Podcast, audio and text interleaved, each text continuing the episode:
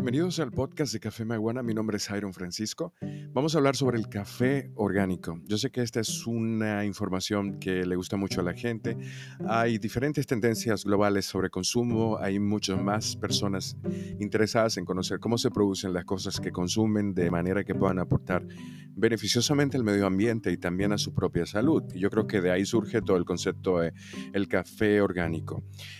Y precisamente la definición dice, porque esto es un, son definiciones muy ambiguas, que se trata de un café en el que no se utiliza ningún tipo de agroquímico y que eso significa que no se van a utilizar ni fertilizantes ni pesticidas, pero que esto depende de qué tipo de certificación de café orgánico estamos hablando, si es que existe alguna, eh, alguna certificación orgánica que respalde ese café del cual tienes interés.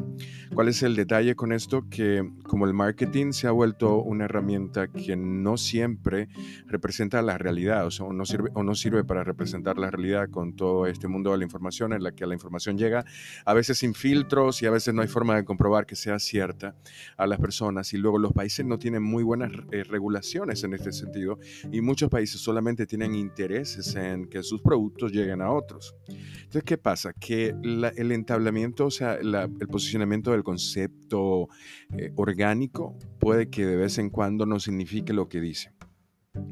La primera pregunta que deberías hacerte cuando quieras consumir algo, algo orgánico es ¿por qué? Si tu interés es mantener una salud, entonces el hecho de que tenga un sello el café no garantiza eso. Hay que ir un poco más a fondo.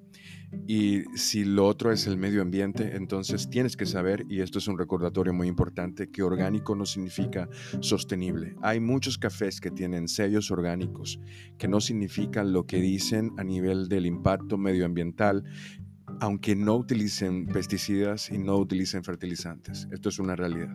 Entonces, mi recomendación es que definas bien por qué quieres consumir un tipo de producto u otro y luego investigues dentro de la prensa local, dentro de los propios productores, cuáles son los métodos de cultivo Lamentablemente, muchos sellos que existen para certificar café orgánico son inaccesibles para pequeños agricultores, que es el caso de República Dominicana, pero también son inaccesibles los fertilizantes y los agroquímicos para controlar plagas.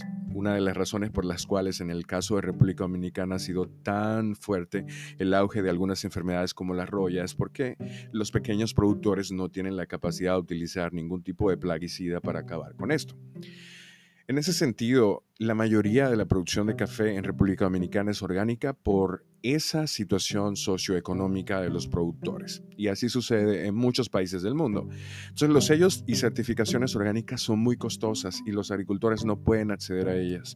Y de repente tú simplemente regirte por un sello no necesariamente signifique que estés aportando positivamente a la producción de café. Te lo digo con toda honestidad. Entonces yo iría detrás de cuál es el concepto, qué es lo que busco y luego luego entonces empezaría a hablar sobre algo que se llama comercio directo, que es una forma un poco más real de acercarte a la información que necesitas para tomar tu decisión de compra e influenciar positivamente la producción de los alimentos en el mundo y de tu salud y de tu sociedad. El comercio directo te brinda una puerta accesible hacia el productor. Estamos hablando de una filosofía que implementa marcas, marcas que predican esto, que te acercan a la información del productor para que tú puedas acceder a esa información, si quieres incluso hasta visitar la finca para darte cuenta de si en esa finca se están siguiendo protocolos para no afectar al medio ambiente, las comunidades, etcétera. Porque yo sé que eso es lo que mueve a uno a empezar a consumir productos con cierta filosofía que sea amigable con la gente y con el universo, con el planeta Tierra.